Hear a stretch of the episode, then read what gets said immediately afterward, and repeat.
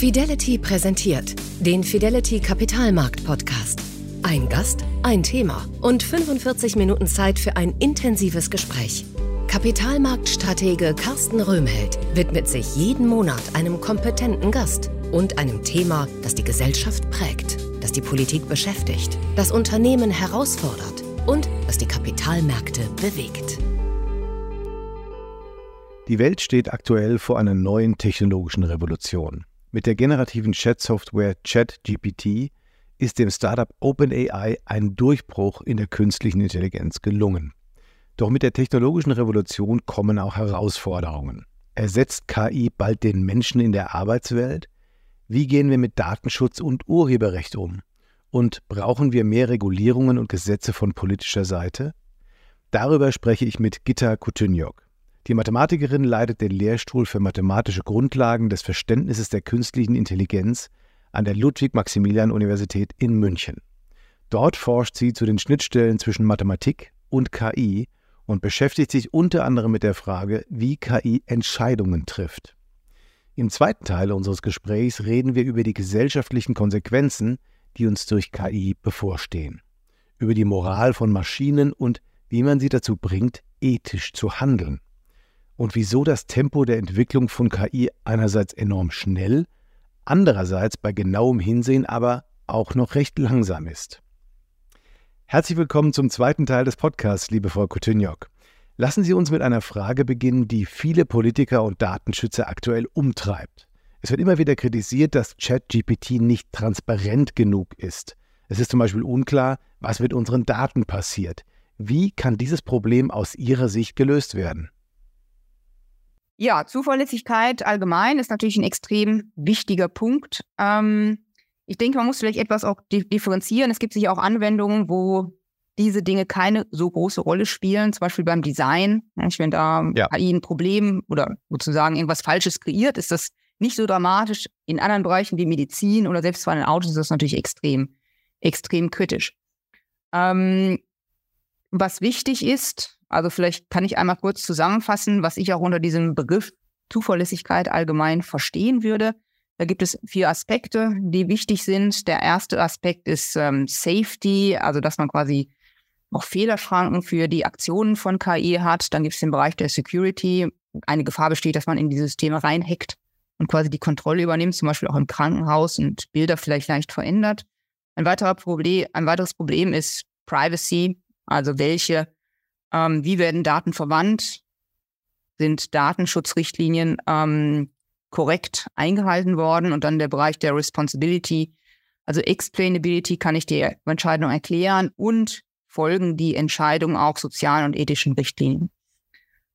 Also das ist, denke ich, ähm, ex extrem wichtig, dass man auf diese Aspekte achtet. Ähm, die Forschung geht in die Richtung und vielleicht da, Sie haben am Anfang schon die Konvention School of Excellence in Reliable AI erwähnt, die wir in München haben. Die hat sich genau das auch zum Ziel gesetzt, auch mit den Forschungsgebieten einmal die theoretischen Grundlagen, um überhaupt zu verstehen, was passiert und dann die zentralen ähm, Anwendungsgebiete, die eben hochgradig sensibel sind. Einmal der medizinische Bereich, dann der Bereich Robotik und dann auch der Bereich der algorithmischen Entscheidungsfindung, was eben auch jetzt sehr viele Unternehmen implementieren.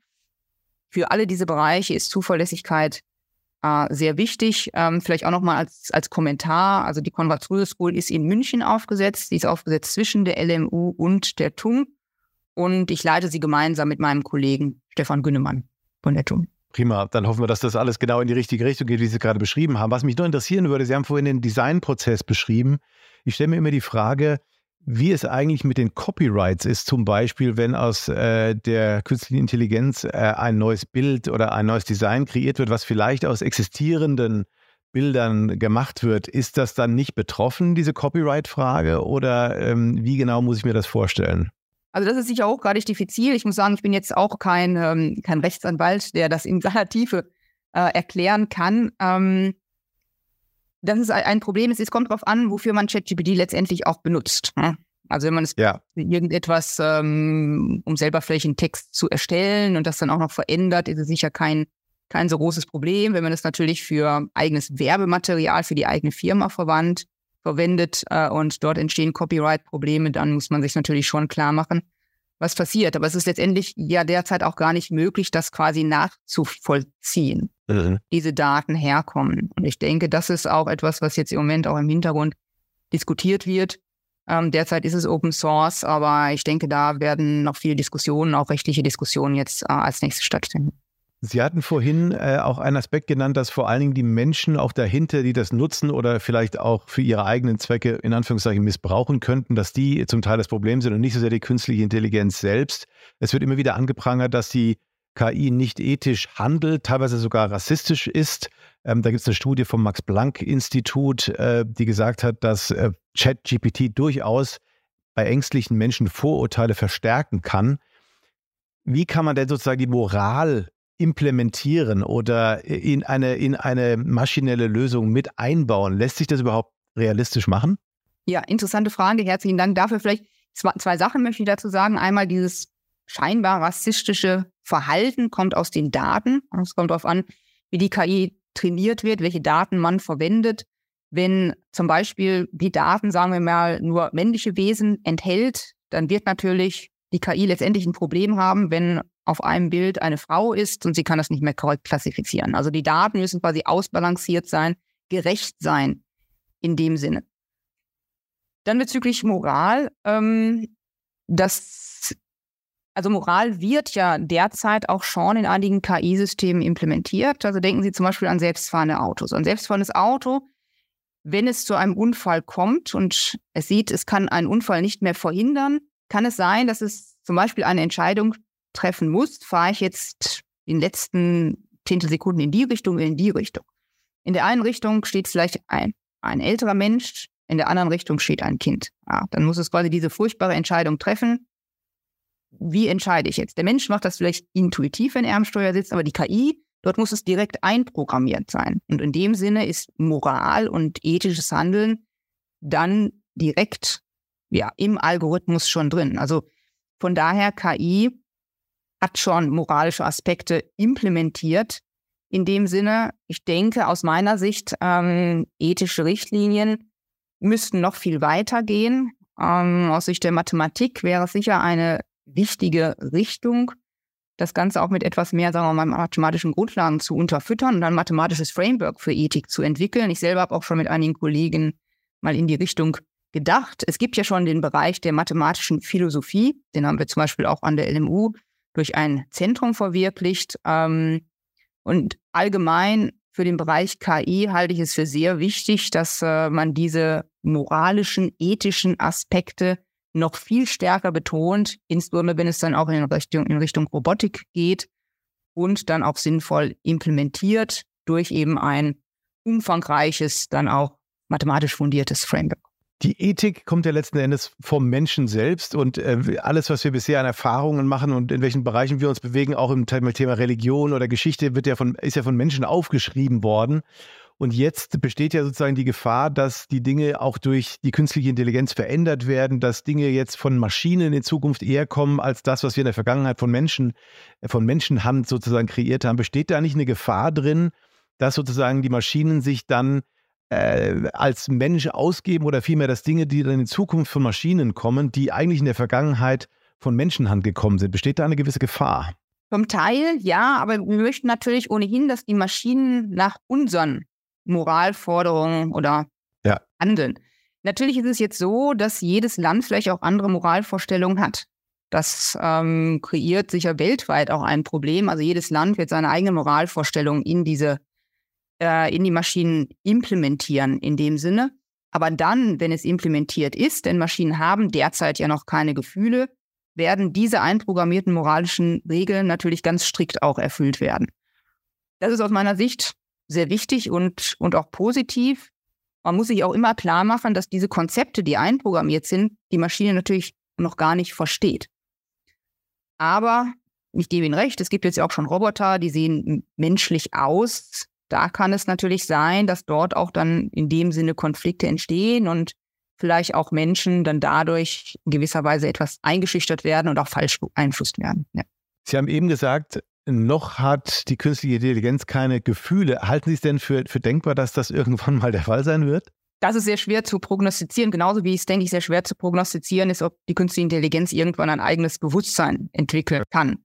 Ich meine, es ist ja auch so, dass wir eigentlich ja auch noch gar nicht wissen, was überhaupt Intelligenz ist. Wenn man mal schaut, es gibt muss ich, 20 verschiedene Definitionen, was Intelligenz überhaupt ist. Von daher ist es ein sehr schwieriger Bereich, da wirklich ähm, ja sozusagen substanziell darüber zu, zu diskutieren. Aber Gefühle selber, ich, ich denke, es liegt sicher, ich will es nicht ganz ausschließen, es liegt sicher im Bereich des Möglichen, aber wir sind noch sehr weit davon entfernt. Also ich denke, für die nächsten 20 Jahren könnte man in diese Richtung denken, aber jetzt in den nächsten fünf Jahren werden Maschinen sicher kein, keine Gefühle entwickeln, auch kein Bewusstsein. Das klingt jetzt nach einem sehr langen Zeitraum. Zuletzt hat man ja eher das Gefühl gehabt, das ging rasend schnell. Also die Chat-GPT-Versionen haben sich relativ schnell abgelöst. Ähm, man hat das Gefühl, dass immer leistungsfähigere äh, KIs an den Start kommen. Ist das, täuscht das oder ist es tatsächlich so, dass dieses Tempo rasant ist momentan? Ähm, und ähm, ja, wie schätzen Sie das jetzt in den nächsten, in den nächsten äh, Jahren ein, wie schnell das gehen wird? Ich denke, das Tempo hat sich beschleunigt und zwar aus folgenden Gründen. Ähm, es ist natürlich so, dass im Moment auch sehr viel Geld einmal in die Wissenschaft fließt im Bereich der KI. Also sehr viele Wissenschaftlerinnen und Wissenschaftler beschäftigen sich mit dem Thema, forschen daran. Die Industrie investi investiert natürlich massiv. Auch dort geht die Entwicklung dadurch deutlich schneller vorwärts. Also in dem Sinne hat sich die Entwicklung sicher beschleunigt, weil sehr viele Ressourcen auch allgemein ähm, in Bezug auf Arbeitsstunden dort reinfließen. Wenn man dann genau hinschaut, ähm, inwieweit sich, sagen wir mal, konzeptionell etwas weiterentwickelt hat, muss man sagen, diese Entwicklung geht nicht so sehr schnell. Dass es so erscheint, dass die Entwicklung sehr schnell geht, ist, dass man derzeit auf immer größeren Datenmengen trainiert und dadurch die Ergebnisse auch immer beeindruckender sind. Die Architekturen selber und die Modelle, die dahinter stehen, haben sich nicht so sehr verändert. Gut, ChatGPT, man hat jetzt ähm, sogenannte Transformer eingeführt. Das ist jetzt eine neue Architektur, die vielleicht ein paar zusätzliche Aspekte hat, aber letztendlich neuronale Netze sind immer noch eine Grundstruktur, die sich äh, in gewisser Weise etwas ändert, etwas, die etwas verbessert wird. Die Trainingsalgorithmen selber sind auch nicht signifikant anders. Also die, die schnelle Entwicklung geht dadurch, dass man sehr viel Ressourcen dort reinsteckt. Ähm, konzeptionell ist die Entwicklung eher langsam, aber dadurch hat man den Eindruck, dass sich, sagen wir mal, der Grad der Intelligenz ähm, ver verbessert ähm, aber letztendlich ist es einfach die, die große Datenmenge. Trotzdem nochmal, was ich auch vorher gesagt habe, also dass, dass wir Maschinen jetzt ein Bewusstsein entwickeln. Ich denke, davon sind wir, obwohl die Entwicklung jetzt so schnell zu sein scheint, noch sehr weit entfernt. Bis das passiert, muss wirklich etwas konzeptionell völlig anderes entwickelt werden, bezüglich auch der Architektur, der Trainingsalgorithmen. Ähm, und wenn man diesen Quantensprung nie erreicht, dann werden wir auch nie an diesen Zeitpunkt kommen. Okay, also da sind wir noch ein Stückchen weg. Aber wie sieht es mit der Regulierung aus? Kann die Regulierung denn überhaupt mit dieser Entwicklung Schritt halten? Sie haben vorhin ein paar gute Aspekte genannt, an denen man dran ist, aber man hat das Gefühl, wie in vielen anderen Bereichen auch, dass die Regulierung doch immer einen kleinen äh, Schritt hinten ansteht und, und nicht ganz mitkommt. Wie ist es aus Ihrer Sicht in dieser Frage? Ja, also das sehe ich schon als Problem. Ich denke, ähm, die Entwicklung muss schneller gehen. Also wenn man mal schaut, der Europäische AI Act hat mehr als zwei Jahre gedauert. Bis dahin ist viel passiert. Die Large Language Models sind aufgekommen, die jetzt auch noch nicht so sehr ähm, bedacht sind in den Gesetzen, die jetzt, über die jetzt entschieden wurde. Von daher, aus meiner Sicht, was extrem wichtig ist, ist, dass den Politikern und Politikern klar ist, dass man schneller handeln muss und dass man dies auch in engerer Kooperation mit der Wissenschaft tun muss. Denn nur die Wissenschaft sieht, wo die Forschung im Moment hingeht und was quasi die nächsten Schritte sind. Und das muss eigentlich schon im Voraus in die Gesetze in gewisser Weise einfließen. Also ich denke, nur durch diesen Schulterschluss kann man erreichen, dass man eine sinnvolle Regulierung auch weltweit erreicht und hoffentlich dann auch schnell genug, um, sagen wir mal, gefährlichen Entwicklungen ähm, vorzubeugen. Aber daraus entnehme ich, dass Sie der Meinung sind, aktuell sind doch nicht unbedingt die richtigen und äh, genug Experten äh, bei der Beratung der Politik dabei, als dass das gewährleistet wäre. Sie sind also der Meinung, man, da müsste man noch ein bisschen aufholen, wenn, diesen, wenn dieser Schulterschluss hergestellt werden soll, braucht man einfach noch ein paar mehr Fachleute und Experten, wie Sie zum Beispiel, ähm, die die Bundesregierung oder die Politik allgemein äh, in diesen Fragen beraten. Das ist doch wahrscheinlich richtig. Ja, das würde ich so sehen. Okay, prima. Zum Abschluss vielleicht noch eine, eine persönliche Frage. Ich habe aus Ihren Ausführungen bisher entnommen, dass Sie insgesamt etwas weniger skeptisch sind. Es gibt ja, wie gesagt, die Dystopen, die eine ganz große Gefahr für die Menschheit sehen. Aus Ihren Ausführungen habe ich entnommen, dass Sie diese Gefahr eben nicht ganz so ausgeprägt sehen. In der Summe, ähm, glauben Sie, dass uns die künstliche Intelligenz eher sehr stark helfen wird in den nächsten Jahren? Oder glauben Sie, dass die Gefahren doch irgendwann so zum Tragen kommen, dass die künstliche Intelligenz auch für die Entwicklung insgesamt gefährlich werden könnte? Also ich persönlich sehe sehr viele Vorteile von KI für die Entwicklung der Gesellschaft in eigentlich allen Bereichen. In dem Sinne, dass KI uns ein wirklich extrem wertvoller Helfer sein wird. Ähm, denken Sie zum Beispiel auch an den demografischen Wandel. Auch dort ist es so, dass zum Beispiel Roboter ähm, älteren Menschen dann helfen können. In dem Sinne sehe ich eigentlich sehr positiv in die Zukunft. Ich denke, wir leben in wirklich sehr, sehr spannenden Zeiten, wo sich Dinge sehr positiv entwickeln. Aber wie gesagt, ich meine, die Regulierung, das ist etwas, was mir vielleicht auch etwas Sorgen macht auf der anderen Seite. Ich denke, dort muss die Politik jetzt agieren ähm, und richtig agieren und auch schneller agieren. Wenn das passiert, dann äh, denke ich, stehen wir vor einer ja, sehr interessanten und guten Zukunft, äh, wo uns dann KI auch wirklich für die Zukunft in allen Bereichen helfen wird.